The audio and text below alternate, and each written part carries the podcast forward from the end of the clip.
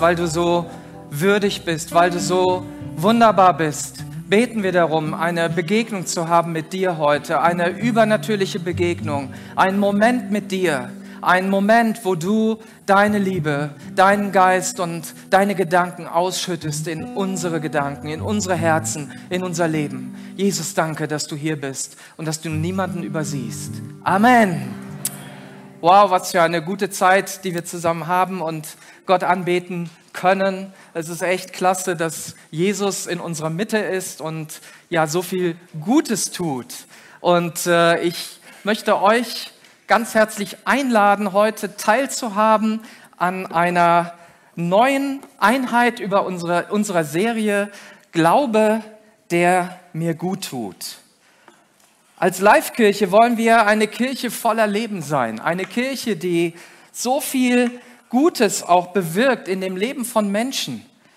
Wir wollen, dass Leben aus uns herausfließt. Und vielleicht, auch wenn du jetzt gerade online zuschaust und vielleicht das erste Mal so einen Gottesdienst siehst, dann sagst du, boah, Kirche ist vielleicht nicht das Ding, was mich so richtig vom Hocker haut und was mich so richtig begeistert.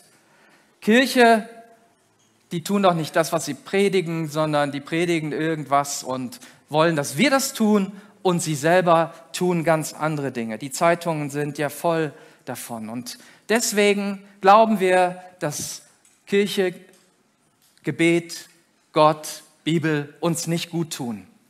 Aber ich sage dir, ich würde alles dafür geben, einen Glauben zu haben, und ich gebe alles dafür, einen Glauben zu haben, der mir gut tut. Ein Glaube, der etwas verändert in meinem Leben, der etwas bewirkt, der etwas voranbringt.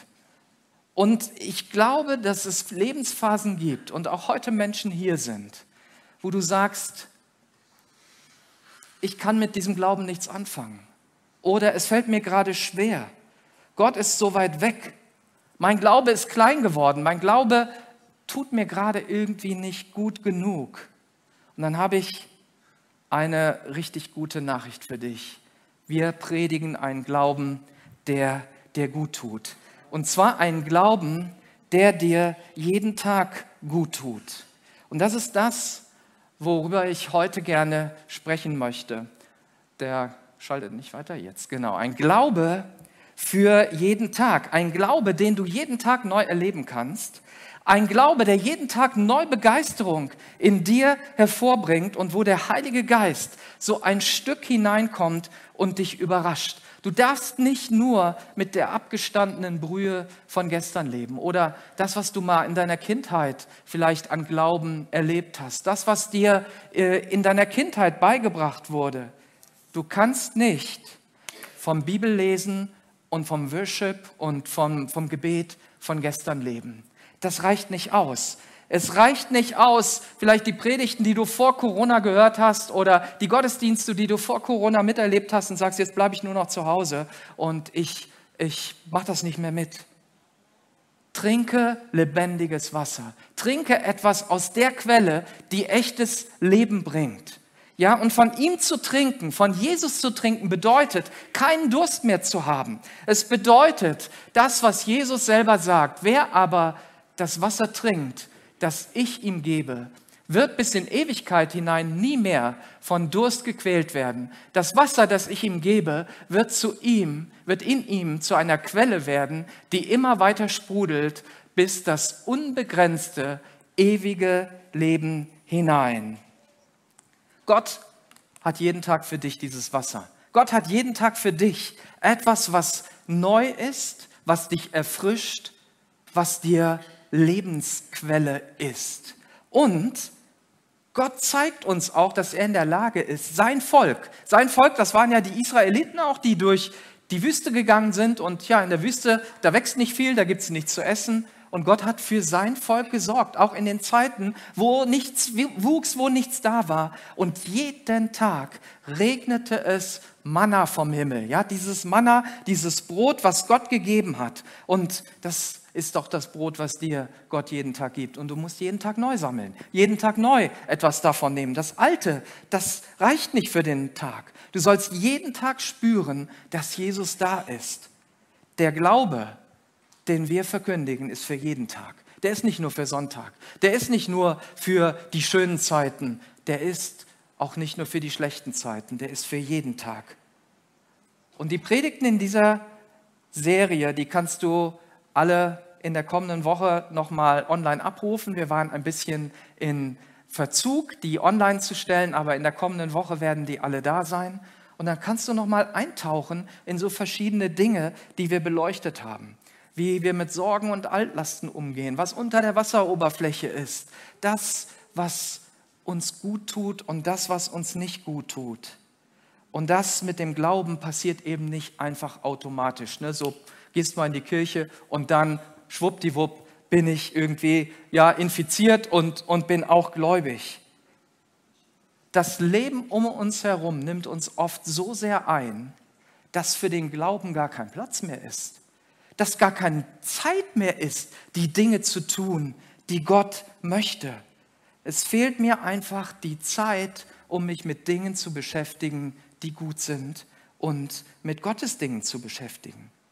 Und das führt uns zu der Frage, um die vieles heute gehen wird, was sind eigentlich deine Lebensprioritäten? Prioritäten hängen ja letztlich von Entscheidungen ab. Du machst ja den Haken an irgendwelchen Dingen. Das ist ja dein Haken, den hast du gesetzt in deinem Leben und sagst, das ist wichtig. Oder ich lasse es zu, dass andere Dinge wichtiger werden. Oder ich lasse es zu, dass Leute mir erzählen, was wichtig ist. Am Ende ist es immer deine Entscheidung, was für dich wichtig ist. Alles hängt von deiner Entscheidung ab, von deinem Inneren und von deinem Ja dazu. Und dann wirst du entscheiden, womit füllst du dich? An welchen Fixpunkt richtest du deine Gedanken aus? Ist es Gott? Sind es andere Dinge? Sind es die Nachrichten? Wer darf die Quelle deines Glaubens werden? Darf Jesus die Quelle deines Glaubens sein? Oder hast du so viele Quellen? Und wie schaffst du es, dein Gedankenboot so zu lenken, dass es Kurs hält, dass es jeden Tag ein Stück weitergeht? Im Internet gibt es eine richtig coole Lektion eines Philosophieprofessors, der seinen Schülern beibringt, was wirklich wichtig im Leben ist und wie man damit umgeht. Da dieser Clip auf Englisch ist, habe ich gedacht, ich erzähle euch das mal. Er stellt ein Glas auf den Tisch und erfüllt es mit Ping-Pong-Bällen. Und dann fragt er seine Schüler, hey, was glaubt ihr? Ist dieses Glas voll? Und die meisten nicken und sagen, ja, natürlich, du kriegst keine Bälle mehr rein, ohne dass sie oben drüber plumpsen. Er nimmt einige Kieselsteine und schüttet sie noch rein und sagt, was glaubt ihr? Ist das Glas voll? Und einige ahnen schon, da kommt vielleicht noch was und andere sagen, jawohl, es ist voll und natürlich kommt noch was und er nimmt noch Sand und gießt Sand rein und sagt, ist das Glas jetzt voll. Und zu einem Überfluss nimmt er noch eine Flasche Bier und gießt sie rein und sagt, die passt auch noch rein. Eine gute Zeit mit Freunden, ein gutes Bier mit Freunden oder ein gutes Getränk mit Freunden passt immer noch in dein Leben rein. Er sagt, die dicken Bälle sind die wichtigen Dinge deines Lebens, deine Familie, deine Träume, deine Lebensberufung und ich ergänze der Glaube an Gott. Der Glaube, der alles bewegt. Die mittleren Steine sind die Dinge wie Beruf, wie dein Haus, wie dein Auto, vielleicht Dinge, die Bedeutung haben. Und der Sand ist all das andere, alles der ganze Rest, der, die Dinge des Alltags, die, die dich beschäftigen, die dich ja busy machen. Und ich habe mal gedacht, ich macht dieses Experiment etwas anders. Ich habe mal ein bisschen Sand mitgebracht und habe das hier eingefüllt. Also hier ist Sand drin. Und ich möchte jetzt natürlich noch Bibel lesen, möchte noch beten, möchte noch in die Kleingruppe gehen, möchte noch in Leverkusen mitmachen. Ich möchte noch, ja, es passt vielleicht auch noch so da drauf, aber irgendwie passt es nicht. Mein Leben ist voll. Mein Leben ist voll mit Dingen und ich habe gar nicht die Zeit, vielleicht jeden Tag zu beten. Ich habe gar nicht die Zeit, all diese Dinge zu tun, die die Bibel mir sagt. Das, das passt doch nicht, das muss doch jeder einsehen. Ja, ich muss mich um mein Haus kümmern, ich muss mich um das in der Familie kümmern, ich muss mich um meine Arbeit kümmern. Außerdem, ich meine, so viele Nachrichten wie hier kommen ne, in diesem Smartphone, ähm, die muss ich ja auch alle. Und ja, und ich habe auch das Netflix-Abo, das muss auch irgendwie durch. Und äh, die Serie ist noch nicht ganz zu Ende. Äh, oder du hast deinen Garten und sagst, jetzt ist Sommer ne? und ich muss ganz viel in meinem Garten tun. Äh, du bist vielleicht nicht der Netflix-Typ, sondern der Gartentyp. Oder du bist der Job-Typ und sagst, ja, 60 Stunden, ne? das äh, muss schon drin sein. Ich hatte auch einen 60-Stunden-Job. Ja, bevor ich hier Fulltime-Pastor geworden bin, war ich Fulltime in, einer, in einem Unternehmen tätig und ich habe auch hier noch viele, viele Stunden zubringen können. Es ist eher die Frage der Prioritäten. Und das hat mich nicht abgehalten, für Gott da zu sein. Wenn diese Dinge alle zuerst kommen, dann bleibt keine Zeit mehr für das, was Gott tun möchte. Wenn du nach dem Aufstehen als erstes auf dein Handy schaust, ja, dann musst du dich nicht wundern, wenn das deine Gedanken füllt, wenn das deine Quelle wird. Wenn Arbeiten, Waschen, Kochen, Putzen dein Leben ist, Garten dein Leben ist, wenn du dann abends nach Hause kommst, nach der Arbeit, nach der Gartenarbeit, nach, oder du hast deine Serie endlich durchgesuchtet und dann Bibel lesen. Und dann bist du erschöpft, du bist müde, dein Kopf ist voll, deine Gedanken drehen sich um andere Dinge. Selbst wenn du die Zeit findest, ein Kapitel zu lesen, ich mache mit dir jede Wette, dieses Kapitel wird sich kaum noch, wird kaum noch Raum finden, sich bei dir einzunisten. Du bist einfach müde, erschöpft und demotiviert. Und dann sagst du, gut, ich meine, Gott hat ja Verständnis dafür, dass ich jetzt so müde bin, so erschöpft bin da bleibe ich halt am Sonntagmorgen mal zu Hause. Ich kann ja den Online-Stream gucken. Und dann bist du halt auch noch ein bisschen später aufgewacht. Lohnt sich vielleicht auch nicht mehr. Dann gucke ich das heute Abend nach. Ja, man kann das ja auf YouTube immer noch nachschauen. Aber abends, ja, da läuft schon wieder was Gutes im Fernsehen. Und ja, so ist die Sache halt. Ne? Dann gehe ich halt nächsten Sonntag in den Gottesdienst. Ja, so kann man das doch auch machen. Und ja, also lieber Simeon, ne, du mit deinen Kleingruppen hier, ähm, äh, da habe ich ja eh keine Zeit für. Ne? Denn ich hab, mein Leben ist einfach voll. Und da noch so ein extra Programm hinzukriegen, und Ulf, äh, warum sollte ich zum Gebet kommen? Äh, weil ich meine, andere beten schon genug und ja, ich habe einfach genug zu tun. Und es sieht dann ja so aus, dass wir Gottes Sache noch so in unser Leben so ein bisschen auftürmen. Ne? Kommt noch so ein bisschen Gott obendrauf, so ein bisschen Glaube obendrauf, so ein bisschen Kirche, ein bisschen Gemeinde, ein bisschen dieses und ein bisschen jenes. Jesus will nicht das Add-on deines Lebens sein. Er ist nicht eine Zugabe in deinem Leben, die so obendrauf kommt. Jesus ist nicht das Sahnehäubchen auf deinem Leben, was das noch alles krönt. Jesus will das Fundament sein und er will der Mittelpunkt deines Lebens sein. Der Glaube hat überhaupt nichts mit dem zu tun. Der Glaube, den wir predigen, das ist nicht so ein Glaube, den du obendrauf packst. Das ist ein Glaube, der mittendrin ist, der zentral in deinem Leben ist, der zentral in meinem Leben ist. Ein Glaube, der von innen heraus motiviert und Kraft gibt, wo ich nicht jedes Mal überlegen muss, ja, gehe ich jetzt in den Gottesdienst, gehe ich in die Kleingruppe, mache ich dieses, mache ich jenes. Viele Entscheidungen sind schon vorweggenommen, wenn du gute Gewohnheiten hast. Wenn du Gewohnheiten hast, die klar machen, was die Prioritäten meines Lebens sind. Und die Bibel drückt das ganz klar aus im Matthäusevangelium Vers 6, 33. Es soll euch zuerst um Gottes Reich und um Gottes Gerechtigkeit gehen. Es soll euch zuerst äh, Erwartet da Gott nicht ein bisschen viel? Ich habe so viel anderes zu tun. Was will der? Was will Gott von mir? Wieso will der meine beste Zeit? Wisst ihr, dass meine Frau meine beste Zeit möchte? Die sagt, es soll mir zuerst ja, um sie gehen. Ich soll nicht meine Zeit erstmal mit anderen Leuten verbringen, sondern zuerst mit ihr. Und wenn ich eine gute Zeit mit ihr habe, dann habe ich, hab ich festgestellt in meinem Leben auch viel Zeit für andere und ich bin motiviert. Ich, wir, wir verbrauchen weniger Zeit, um uns zu streiten. Ne? Das ist auch cool. Ja, das, da sparst du Zeit. Wenn du gut verheiratet bist, dann sparst du Zeit. Okay, das ist ein anderes Thema. Das, äh, da haben wir auch, da haben wir ja auch äh, drüber gesprochen und äh, da könnt ihr ja auch in unserer Mediathek einiges zu finden, äh, wie das überhaupt gelingen kann, denn das passiert ja auch nicht von heute auf morgen. Aber darin steckt ja eine tiefe Wahrheit. Gott wird das Übrige geben. Du wirst niemals zu kurz kommen, wenn du Gottes Sache an erste Stelle setzt. Das ist, das ist dieses Geheimnis. Und das muss ja erstmal hier reinfallen, weil das ja nicht logisch ist. Es ist ja nicht logisch, weil du sagst, ich bin ja voll.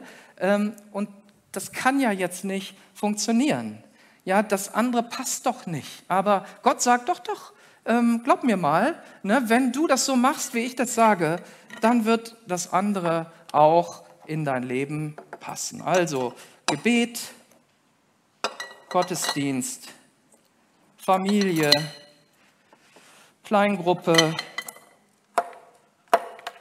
Versuchen wir noch mal einen Extrastein. Kommt noch, mal, kommt noch mehr dazu. Und dann schauen wir mal, was passiert versuche möglichst wenig Dreck zu machen hier. Eins, zwei, drei. Es wird sehr schwer. Vier. Fünf. Sechs. Wisst ihr, wie viele Löffel hier drin sind? Sechs. Da sind sechs Löffel drin. Das glaubt man nicht, ne? Hier sind auch sechs Löffel drin. Du, und es ist noch Luft hier oben. Ich kann noch was reinpacken. Ich kann entweder noch was von Gott reintun und noch was von meinem Leben, noch eine Netflix-Serie. Guck mal. Passt auch noch. Passt auch noch rein. Ist das nicht cool? Der Sand kommt zuletzt. Das ist das Prinzip Gottes. Ich komme zuerst, das andere kommt zuletzt. Und ich mag das so sehr. Als ich dieses gesehen habe, dieses Bild, habe ich gedacht, genau das ist das Prinzip Gottes. Ja, die, die wichtigen Sachen kommen zuerst und dann kommt das andere. Und dann musste ich mich auch nicht wundern, dass ich 60 Stunden gearbeitet habe, aber ich habe noch 30 Stunden Zeit gefunden hier in der Kirche, ich habe noch eine Familie, ich habe noch Freunde, ich mache noch Urlaub, ich kann noch dieses und jenes. Komisch. Nicht jeder kann das. Also ich will das jetzt auch nicht einfach so als den Standard hinstellen, aber was du auf jeden Fall kannst, ist, wenn du dich für Gottes Sache einsetzt, dass du auch die Dinge deines Lebens bewältigen wirst. Das kann ich dir versprechen, weil Gott es verspricht. Er sagt in Matthäus 6:33, es soll euch zuerst um Gottes Gerechtigkeit gehen, dann wird euch das Übrige dazugegeben werden. Ja, und jetzt müssen wir überlegen, was ist denn der Sand und was kommt zuerst? Ähm, ich nehme nur so ein paar Beispiele. Also das hier ist ja nicht nur für die jüngere Generation ein Thema. Ähm, du schaust etwa 180 Mal da drauf am Tag. Das heißt, du, du fasst es auch 180 Mal an. Wie oft fasst du deinen Partner an? Wie oft berührst du Menschen? Wie oft berührst du Gott? Wie oft bist du bei ihm? Wie oft schaust du in die Bibel und wie oft schaust du hierauf? Wie sehr darf dieses Gerät entscheiden darüber, was du anschaust, was du berührst, was deine Gedanken füllt? Sand. Das Ding ist Sand. Auch wenn da eine Bibel drauf ist, auch wenn da gute Sachen drauf sind, aber es ist Sand. Wie viel Zeit verbringst du auf deiner Arbeitsstelle? Andere Kategorie von Menschen, die sagen, ja, das ist ja wichtig, ich muss ja die Familie versorgen. Ich habe gelernt, der Haufen an Arbeit wird nie leer. Wenn ich zwei Schaufeln runternehme, kommen drei wieder drauf. Also muss ich priorisieren. Und komischerweise hat das funktioniert. Hat 20 Jahre lang funktioniert, dass ich priorisieren konnte und sagen konnte, Gott zuerst. Gott zuerst, Die Arbeit ist sehr wichtig. Und ich glaube schon, dass wir auch mehr machen dürfen als andere, dass wir als Christen auch Vorbilder sein dürfen an Zuverlässigkeit und unsere Arbeit nicht so nebenher machen. Aber wer kommt zuerst?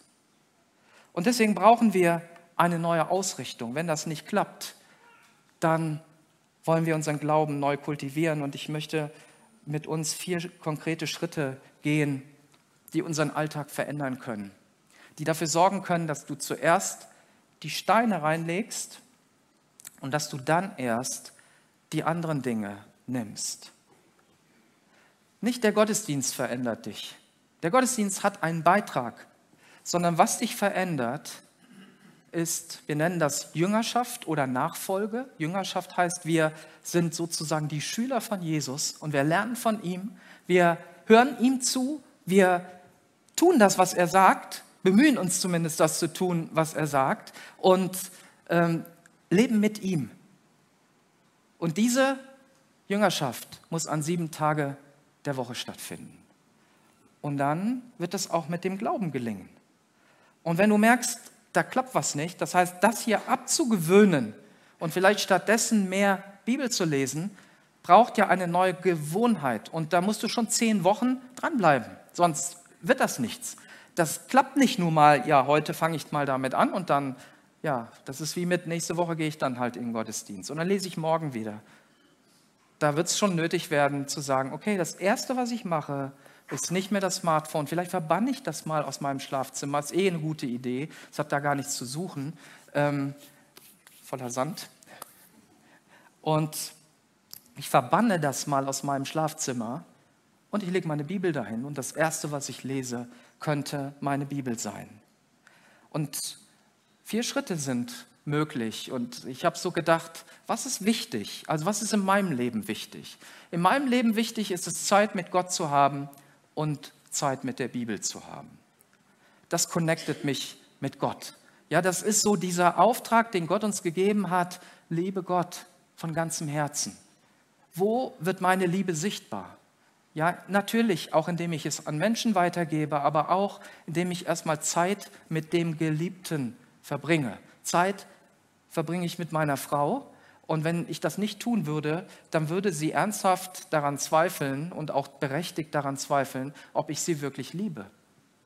Und wenn wir Gott wirklich lieben, dann darf es eigentlich keine Frage mehr sein, ob ich Zeit mit ihm verbringe oder nicht, sondern das darf eine Gewohnheit werden. Und bei uns ist es auch nicht leicht in der Ehe. Also wir haben beide viele Termine, wir haben viel vor und wir müssen uns Termine setzen, damit wir Zeiten haben, wo wir sinnvoll und, und intensiv miteinander unterwegs sind. Sonst komme ich und dann sagt sie, oh sorry, ich habe gerade, mm, mm, mm. oder Christine kommt und ich sage, du, äh, Zoom-Meeting oder nächstes und keine Ahnung, äh, keine Zeit, tut mir leid. Das ist der Sand, ja, so das sind diese Dinge. Und die sind in einer Ehe wichtig und die sind in unserer Beziehung mit Gott wichtig. Ihn besser kennenlernen, aus seiner Quelle trinken ja, das füllt dich auf. Der nächste gute Schritt ist, Zeit mit Menschen zu verbringen, insbesondere auch mit Gläubigen und Zeit in der Kirche. Das kann Zeit in der, im Gottesdienst sein, das kann Zeit in der Kleingruppe sein. Und diese Zeiten sind durch nichts anderes zu ersetzen. Die haben nochmal eine andere Qualität als deine persönliche Zeit mit Gott. Du kannst ja auch sagen, okay, ich bleibe halt zu Hause und dann gehe ich in die YouTube-Kirche. Ne? Das geht. Aber dir entgeht ein, ein, Riesen, ein Riesenschatz. Die Gemeinschaft, die Zeit mit anderen Menschen, denn diese Zeit prägt dich. Dort hast du besondere Gottmomente, dort hast du Erlebnisse und du wirst aufgetankt nochmal auf eine ganz neue Weise. Und das ist für mich wichtig, dass das ist das, was du zu Hause nicht erleben kannst alleine, das erlebst du dort. Weil Jesus in der Mitte ist von Menschen, die in seinem Namen zusammenkommen, also die Gottesdienst feiern. Da ist Jesus mittendrin. Das sagt er. Und es reichen zwei oder drei. Also du musst nicht erst eine Riesengruppe haben. Es ist wichtig, dass wir in einer Kleingruppe und in einem Gottesdienst oder in einer Gebetszeit mit Gott unterwegs sind. Was auch wichtig ist, Zeit zu verbringen mit Menschen, die einen Unterschied machen.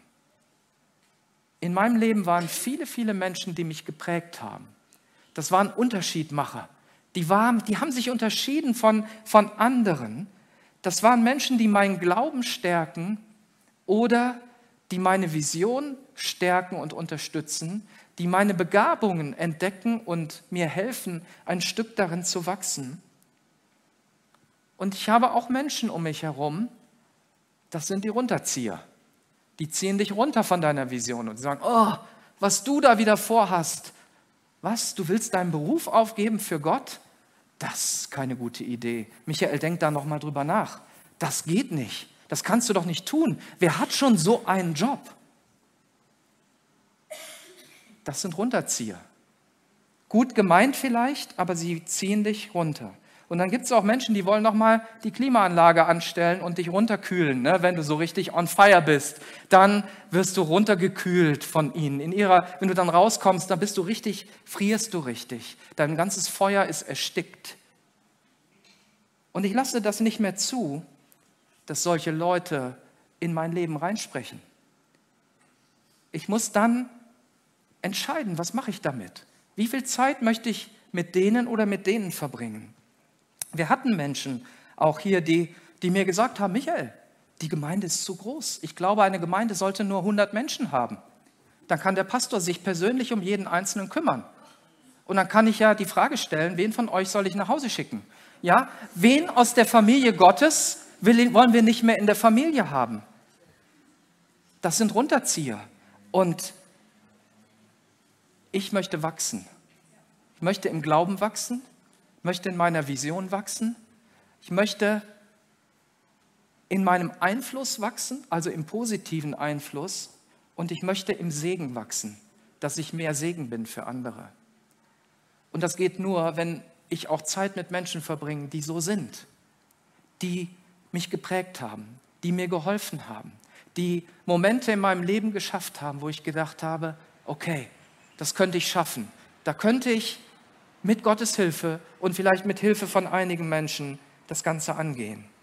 Und dann ist es die Zeit mit anderen, wo du das, was du empfangen hast, in der Zeit mit Gott, in der Zeit mit Menschen und in der Zeit mit Unterschiedmachern weitergibst.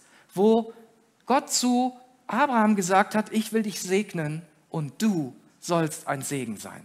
Du ja, das heißt, gilt für jeden. Und ich weiß, einige haben sich gerade geduckt. Ja, das konnte ich förmlich sehen. Nee, dass du, nee, das kann gar nicht sein. Ich doch nicht. Ich habe auch so gedacht, dass ich das nicht kann. Dass ich meine Berufung nicht leben kann. Dass ich das, was Gott in einer Prophetie zu mir gesagt hat, nicht leben kann. Dass es alles viel zu schwer und viel zu weit ist. Aber ich darf dir sagen, du bist nur einen Schritt entfernt von dem, dass Gott etwas Neues in deinem Leben tut. Du bist vielleicht nur einen Schritt entfernt von einer Berührung mit Gott. Einen Schritt entfernt davon, einen dicken Stein nach dem anderen zuerst hineinzulegen und erstmal Sand rauszuholen. Ja, man kann ja auch Sand rausholen hier. Das geht, ne? Also der muss ja nicht bleiben. Den kann man auch rausholen, auch wenn er klebt dann nimmt man noch mal den Löffel und hilft ein bisschen nach oder jemand anders hilft nach. Und dann ist mehr Platz für die Steine. Und dann kannst du nachher wieder Sand auffüllen.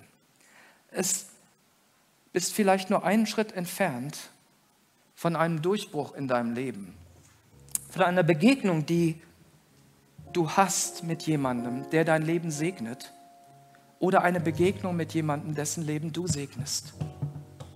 Wie viele Begegnungen hatte ich mit Menschen, wo ich gedacht habe, das ist Zufall? Wie kann das sein, dass wir uns treffen, dass wir uns begegnen? Und Gott hat so viel Segen dadurch gegeben.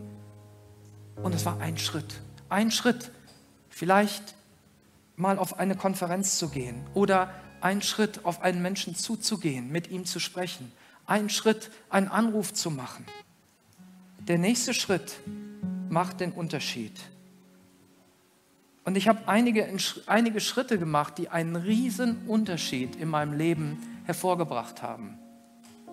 Ich erinnere mich daran, dass vor, ja, wann war das ungefähr? 2011 Waldemar Sadatschuk, einer unserer Menschen, die besonders in den Ländern, wo Verfolgung ist, wo Christen verfolgt werden, unterwegs ist, der sagte, Michael, komm doch mal mit nach Sibirien.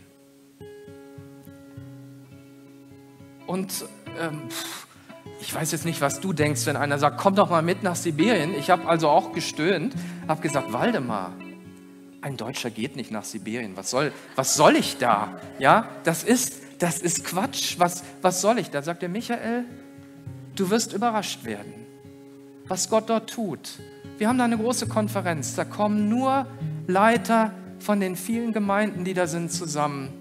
Und ja, wir werden eine gute Zeit haben. Wir werden auch in der einen oder anderen Gemeinde mal predigen. Komm doch einfach mit. Und das war gerade in der Zeit, wo ich meinen Beruf aufgegeben habe und habe dann gedacht, okay, bald werde ich ja mehr Zeit haben dafür.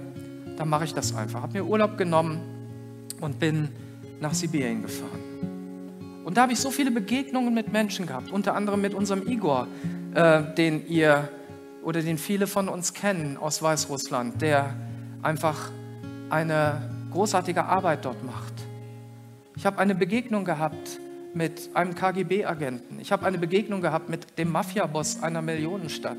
Ich habe Begegnung gehabt mit einfachen Pastoren, die Ehepaare, die 23 Jahre alt waren, die irgendwo in die Wildnis gegangen sind und eine neue Gemeinde gegründet haben mit der Hilfe Gottes. Und ich war so gestärkt durch das, was ich gehört habe, dass ich neuen Glauben gefasst habe für Deutschland. Weil ich gedacht habe, wenn auf so einem kaputten Land wie der ehemaligen UdSSR, der Sowjetunion, so ein Segen wachsen kann, dann kann das auch in Deutschland sein. Dann kann Gott auch in Deutschland etwas auftauen. Und das war nur ein Schritt für mich, ein Schritt hinein. Oder der Schritt aus dem Beruf heraus. Menschen haben mir damals schon gesagt, Michael, wenn du aus dem Beruf raus sein wirst, wird Gott dich noch mal viel mehr segnen. Und wenn du das hörst, dann glaubst du das nicht. Und das war ja nicht einfach. Einfach aus einem Beruf raus. Und äh, viele von euch kennen ja auch die Geschichte. Und ich will das gar nicht wiederholen. Ich möchte nur sagen, es war aber ein Schritt. War ein Schritt entfernt davon, die, den nächsten Schritt zu tun mit Gott und Segen zu empfangen und ein Segen zu sein. Ich habe eine Ausbildung gemacht in den USA, wie gesunde Gemeinde aussieht. Und das war so einfach und so simpel, dass ich oft da gesessen habe und mich fühlte wie in der Grundschule und habe gedacht, ja, das stimmt, das ist so einfach. Wieso machen wir das eigentlich nicht? Wieso leben wir das nicht, was Gott schon alles vorbereitet hat? Und heute erzähle ich Hunderten von Pastoren, von Gemeinden, von Leitern in ganz Europa davon und ich sehe nur leuchtende Augen. Gestern Nacht bin ich zurückgekommen aus der Schweiz. Es ist gerade nicht so einfach, mit dem Flugzeug unterwegs zu sein. Kannst du froh sein, wenn er geht, der Flieger, wenn du rechtzeitig durch die Kontrolle kommst und so weiter, dass alles klappt. Aber der Segen, den, dieser eine Schritt dort, den ich dort erlebe und den die Gemeinden dort erleben, der ist nur möglich, wenn wir diesen Schritt gehen. Und das alles hat immense Auswirkungen auf mich, auf meinen Glauben, es hat immense Auswirkungen auf unsere Kirche. Es hat immense Auswirkungen auf viele hundert Leiter und Gemeinden. Und dabei bin ich genauso gewöhnlich wie du. Ich mache dieselben Fehler wie du. Ich bin enttäuscht von mir und von anderen. Und ich bin sicher, ich enttäusche auch viele Menschen. Aber eine Sache ist vielleicht anders, dass ich einen Schritt mache